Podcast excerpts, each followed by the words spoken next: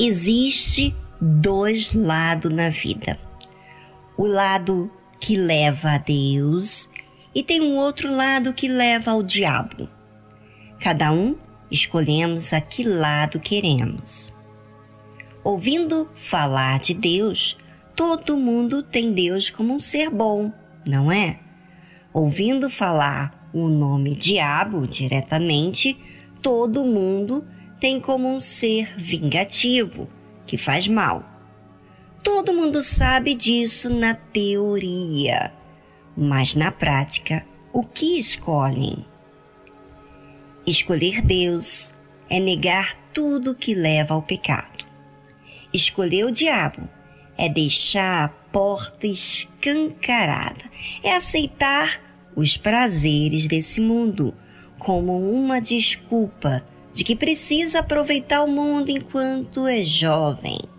É fazer tudo que o coração quer: vingar, odiar, manter-se sempre resistente como uma defesa. É deixar que as emoções conduzem sua maneira de agir. Mas e Deus? Deus fica na hora do sufoco quando já fez tudo que deu vontade e deu errado, então aí as pessoas invocam a Deus e normalmente acabam culpando a Deus pelas consequências dos seus atos. Mas e aqueles que recebem a orientação de Deus e aceitam elas como um manual de vida? Essas pessoas fazem frente ou seja, desafiam a sua própria vontade, facilidades para então servir a Deus. Mas por quê? Bem, vamos saber o que aconteceu com o neto de Faraó chamado Moisés, que foi adotado pela filha de Faraó e teve todas as regalias que o seu povo não tinha. Tinha melhor comida, conforto, vestes, treinamento, estudos. Mas sabe o que aconteceu com Moisés? Pela fé, Moisés, sendo já grande, recusou ser chamado filho da filha de Faraó, escolhendo antes ser maltratado com o povo de Deus do que por um pouco de tempo ter o gozo do pecado. Caramba! O que, aconteceu com Moisés para jogar fora todas as suas oportunidades? O que aconteceu com ele para preferir ser maltratado com o povo de Deus? Por que isso? Será que Deus quer ver você sofrer em vez de desfrutar de uma vida plena? Não, ouvinte.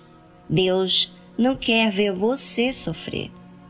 Ele justamente não apoia o ambiente de idolatria, que a princípio parece ser prazeroso, mas o final é destruidor. Quando Moisés recusou ser chamado filho da filha de Faraó, escolhendo antes ser maltratado com o povo de Deus, foi porque toda a vida dele vivendo no palácio, vivia, sim, com regalias, com conforto, com uma condição bem diferente do seu povo. Mas tinha ali algo instável. Não lhe fazia feliz. Todas as posses, servos, condições não substituía o vazio que ele sentia. Por mais que ele tivesse todas as mulheres a seu dispor, não havia uma sequer que lhe desse paz. Por isso que a fé contraria ao que é natural a esse mundo. Porque o que a fé faz é que a pessoa aprecia o que é justo, não aquilo que é superficial. Tem uma aparência, sabe? Mas tem um, um gozo, mas por um pouco tempo e logo vem a tristeza. Aí a fé olha para aquilo que é eterno. E o que a sua fé tem feito com você? Será que você se separa daquilo que te contamina? Ou você não aceita esse preço que a fé demanda? Pois a fé tem seu preço de renúncia. Todo mundo gosta de ser aplaudido, aceito, de ter a atenção de todos. Mas a fé nem sempre agrada a todo mundo. Desagrada mais do que agrada, começando pela própria pessoa, que não faz aquilo que sente vontade, mas aquilo que é justo. Você acha que quando Moisés escolheu antes ser maltratado com o povo de Deus, era um prazer para ele? Não, mas era o preço que a fé demandava dele. E sabe por quê? Porque Moisés sabia que o pecado dava um gozo temporário, mas depois era amargo. Por isso que ele decidiu fazer uso da fé, em vez de ficar se iludindo com aquilo que era passageiro. E a fé, então, toma as rédeas daquilo que tem que ser feito, se separa daquilo que é mal, daquilo que é injusto. Ao fazer isso, a pessoa que decide isso define a quem ela vai servir. E a pessoa só faz isso por meio da fé. Por isso que a Bíblia fala que pela fé Moisés, sendo já grande, recusou ser chamado filho da filha de Faraó, escolhendo antes ser maltratado com o povo de Deus, do que por um pouco de tempo ter o gozo do pecado. É, o pecado traz gozo, mas é passageiro. Mas depois tem as suas consequências, que é a morte, a tristeza, a angústia, o vazio. E como a fé olha para frente, para aquilo que espera e não para o passado ou circunstâncias, isso não faz olhar Sabe, quando você não olha para o passado, você não olha para o que as pessoas vão pensar de você, se vão machucar, das condições que você vai deixar para trás. Mas o principal foco daquilo que você olha é para a justiça, para aquilo que tem que acontecer. Olha por que, que Moisés negou os prazeres desse mundo tendo por maiores riquezas o vitupério de Cristo do que os tesouros do Egito, porque tinha em vista a recompensa.